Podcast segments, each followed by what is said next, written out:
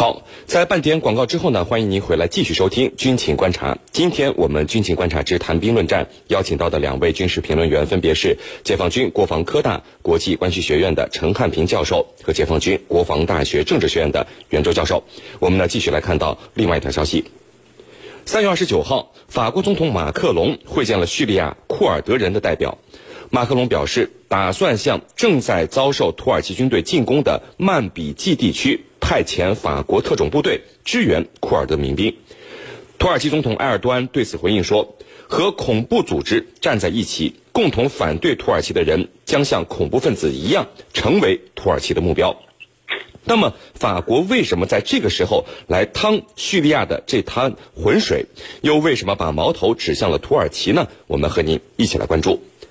袁教授，首先就是您觉得法国总统马克龙说啊，将派特种部队去支援曼比季的库尔德民兵。那么您觉得，如果法国真的出兵，会给库尔德民兵武装什么样的支援呢？是要共同和土耳其军队作战吗？好的，那么其实这次并不是法国第一次援助库尔德民兵武装了。呃，二零一四年，为了鼓励库尔德人参与西方主导的反恐大业，打击 IS 武装呢。那么法国就带头支援了库尔德民兵武装不少武器装备和军用物资。那么这次眼看着阿夫林地区的库尔德民兵武装人民保护部队啊被土耳其打得节节败退，啊，我们知道如今阿夫林已经被土耳其拿下，那么土耳其的兵锋所指呢，已经指向了下一个战略要地曼比季。那么在这种情况下，法国表示要出兵曼比季呢，直接支援这个库尔德武装呢，呃，我个人认为啊，呃，法国人不太可能直接参与到与的土耳其。的作战之中，那么为了呃库尔德人与土耳其直接打仗，呃嗯可能性不大。那么派遣部队到曼比季呢，呃更是一种象征性的支持。那么和此前的呃在曼比季地区的美军一样，那么更多的是体现一种对库尔德人的安抚作用。那么目前看来，呃他们可能主要担负三种任务。第一呢，就是在土耳其和库尔德武装之间呢设置一个缓冲区。那么通过军事力量的存在。将土耳其军队和库尔德武装呢，呃，隔离开来，从而达到避免土军进攻曼比季的这种消灭人民保护部队的目的。那么第二呢，就是为西方的军援进入曼比季啊提供一个武装的保护。呃，阿夫林的经验教训啊，让西方认识到，那么呃，如果说曼比季再次像阿夫林一样被土耳其的大军围堵上，那么最终的结果呢，就是孤立无援的人民保护部队呢，将失去像失去阿夫林一样失去曼比季。因此啊，呃，无论是美军还是法军，哎，即便是建不成隔离区，至少要保证能够有效的给人民部队呃人民保护部队那么输血的通道，那么让他呢可以顽强的抵抗土耳其军队的进攻。那么第三呢，就是替代人民保护部队来填补曼比季的军事真空。那么目前土耳其声称啊，只要库尔德武装能撤出曼比季，他就不会发动进攻。那么如果说美国或者是西方让人民保护队真的撤出了曼比季，那么法军或者美军呢，实际上就要替代他，那么真正的占领曼比季，从而避免曼比季落入到土耳其军队手中。是你。嗯，好，陈教授。那么这法国从叙利亚内战开始到现在啊，在其中扮演的都是一个什么样的角色呢？给我们介绍一下。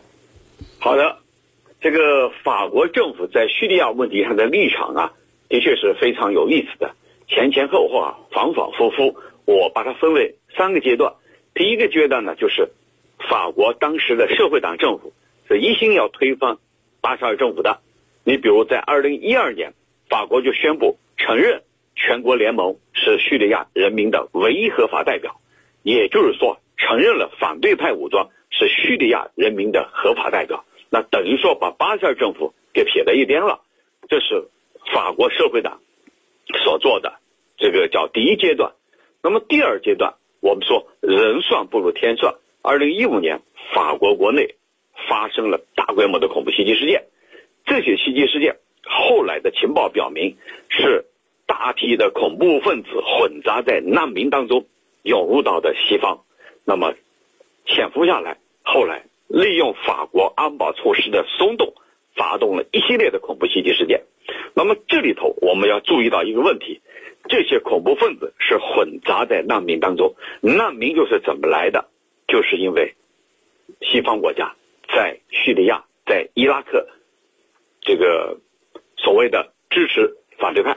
那么支特别是在叙利亚支持叙利亚反对派以后，导致了局势不稳。那么很多平民需要离开自己的家乡。你西方国家不是很安稳吗？那么我们就到西方国家去。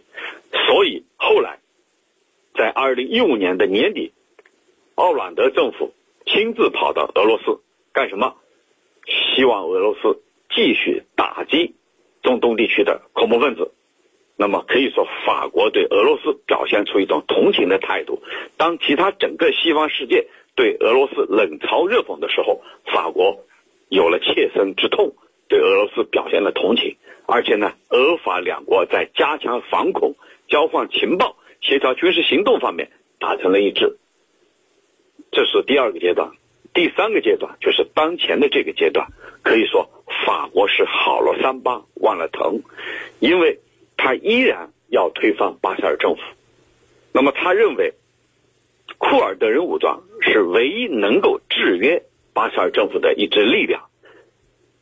那么他为什么要支持库尔德人武装呢？这里头，法国要拓展它在中东地区的影响力，形成一个真正意义上的大国。法国在中东，他认为它是一个传统的大国，需要在这一地区拥有自己的话语权。那么另外一个方面呢，他也需要取悦于库尔德人，毕竟库尔德人势力分布在整个欧洲地区，可以说影响重大。所以他这一次公开站到库尔德人的一边。支持库尔德人和土耳其政府进行抗衡，在这里头就是法国有自己的私心，想成为一个地区大国、有影响力的大国，尤其是拓展它在中东地区的影响力，利用自己的传统势力范围，在中东地区进一步拓展它的话语权和影响力。主持人。好的，那这个袁教授啊，为什么法国在这个时候选择把矛头对准了同为北约成员国的土耳其，而不是西方国家一直不待见的这个叙利亚政府军呢？您怎么看这其中的原因？好的，呃，刚才陈教授也给大家讲到了，法国呢，他曾经十分坚定的是反对巴沙尔政权的，那么同样呢，当时也不待见叙利亚政府军，呃，但是这次法国却将矛头对准了自己的盟友土耳其，而不是呃西方国家一直不待见的叙利亚政府军。那么究其原因呢？呃，让我想到了几句成语。首先呢，就是打狗还要看主人。那么叙利亚战争是典型的代理人战争，每一方势力背后啊都有其各自的主人。啊，我们知道叙利亚政府军它背后的支持者是比法国强大的多的啊俄罗斯军队，而对战斗民族呃这个的战斗英雄普京，那么实际上哎马克龙他既不敢得罪，也不想得罪。刚才陈教授也分析了，法国和俄罗斯啊，哎呃这个。在叙利亚问题上，实际上是有很大程度的合作的，而土耳其啊，哎，早就和其带头大哥美国呃反目了。目前呢，仅是纸上的盟友而已，其实早就势不两立了。那么趁着这个机会教训一下不听话的小弟，不仅大哥高兴，而且啊，法国也可以彰显其大国地位，巩固其在中东的影响力，一举两得，何乐而不为呢？那么第二个词儿呢，就是猴子称霸王。论实力啊，法国呃远不如美国。但是美国目前似乎啊更关注其国内。特朗普在二十九号发表演讲时说呢，说美军很快要撤出叙利亚，叙利亚，那让其他人来处理叙利亚的事务。那么如此难得的出现战略真空，法国当然会当仁不让。而支持库尔德人呢，呃，对抗土耳其呢，也会得到美国的首肯。呃，俄罗斯也不会反对。那么趁着美国撤出叙利亚，呃，法国呢，哎，就会成为真正的。这个中东地区的老大了，那么这就是法国人打的如意算盘。那么第三呢是尽得渔人之利，那么借着帮助库尔德人呢来实现这个来实现叙利亚北部的这种军事存在，从而获得控制曼比季这一战略重镇，那么增强法国在叙利亚内战中的这个话语权，提高法国的影响力。就是刚才陈教授说的，这是法国在叙利亚战局中存在的私心。是您。嗯，好，陈教授啊，面对法国可能的干预，土耳其总统是放了狠话了。那么，您认为法国和土耳其在叙利亚会不会发生交火呢？会不会有其他的西方国家加入到这场乱局之中呢？我觉得交火的可能性呢是非常小的。为什么呢？呃，充其量他们是在相互之间喊话，先在心理上让对方发怵。首先，他们都是北约的成员国，刚才袁老师也介绍了。北约方面，它是有着一整套避免相互开战的机制的，就是成员国之间要避免开战，而这套机制呢，如果他们这个箭在弦上，那肯定这套机制会发挥重要的作用。届时呢，北约的一些首脑们也会展开游说，来使双方呢静下心来啊，心平气和的来解决纷争。我觉得双方直接交锋的可能性几乎是不存在的。其次呢，无论是法国还是土耳其，他们双方其实心知肚明，如果双方真的走上动武这一步，哪怕是一种代理人的战争，都有可能导致双方两败俱伤，都不是最佳的结果。所以我觉得目前双方的这种狠话。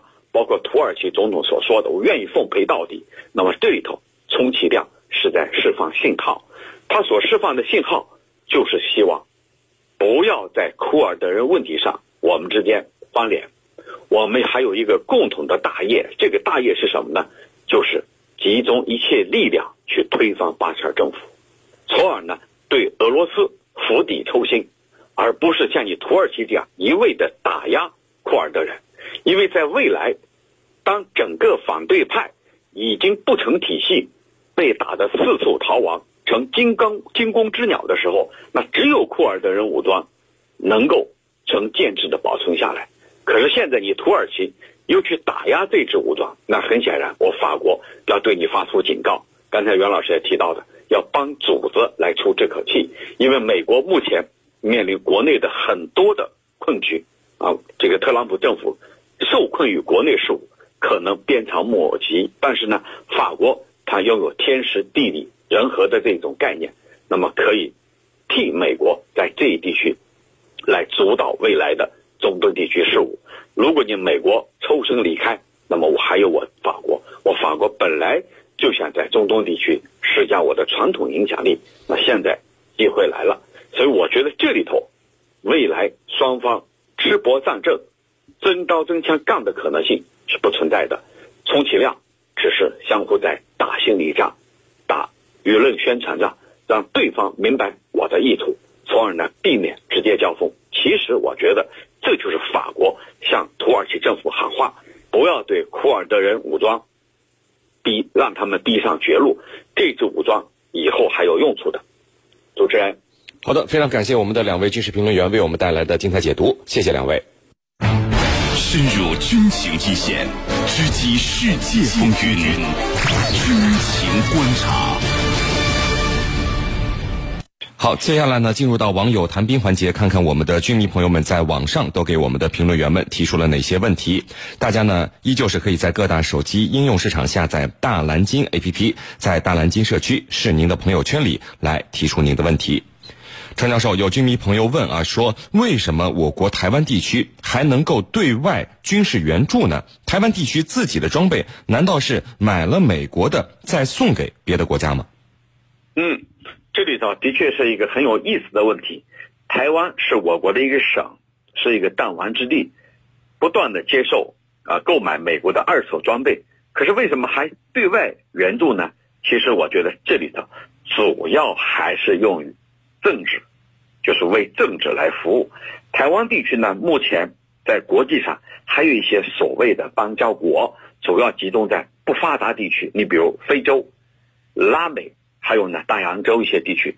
这些地区呢，之所以不发达，那么它很需要域外的这个资金投入和经济援助。台湾看准了这一点，对他们提供援助。除了援助，再就是。自己的军事设备，这些军事设备是台湾淘汰下来的，对他来说已经没什么用了，或者还能勉强用。那么对非洲一些落后地区的国家，或者拉美一些落后地区的国家，那么对他们来说可能非常实用。因而呢，就以这样的所谓对外军事援助的方式来保持和他们之间的所谓的邦交关系。那么这次蔡英文出访非洲，就是起到这样的作用。其实。这是为他制造两个中国，在进行这个呃，在进行各种各样的呃做法吧，这种各种各样的做法都是为他在制造两个中国。那么这是台独势力的另外一副嘴脸。主持人，好的，我们看到另外一位居民朋友问说，这次法国宣布呃将要介入叙利亚的混战，为什么美国都没有公开和土耳其过不去，这法国却自己跳出来了呢？嗯，法国自认为它比美国还有很多优势，什么优势？土耳其一心要加入欧盟，美国不是欧盟的成员国，而法国和德国是欧盟两个非常重要的国家，可以说。具有高度话语权的国家，只要法国跟德国两个国家联手说不，那么谁也别想进来。所以法国它比美国更有话语权。那么他对土耳其的这种喊话也好，打压也好，我相信要比美国对他的喊话还要刺耳。那么就是因为法国掐住了土耳其的脖子，你不是一心要加入欧盟吗？那么我对你加入欧盟。是具有话语权和决定权的，所以法国这次高声这个呵斥，呵斥以土耳其立即停下来，那么这里头土耳其可能会掂量掂量法国的这种分量。主持人，好的，非常感谢解放军国防科大国际关系学院的陈汉平教授为我们带来的精彩解读，谢谢陈教授。不客气，主持人，大家再见。纵论天下军情。解析兵道玄机，军情观察。好的，因为时间的关系呢，今天的军情观察到这里就结束了。是您代表编辑赵晨，感谢您的收听，我们明天见。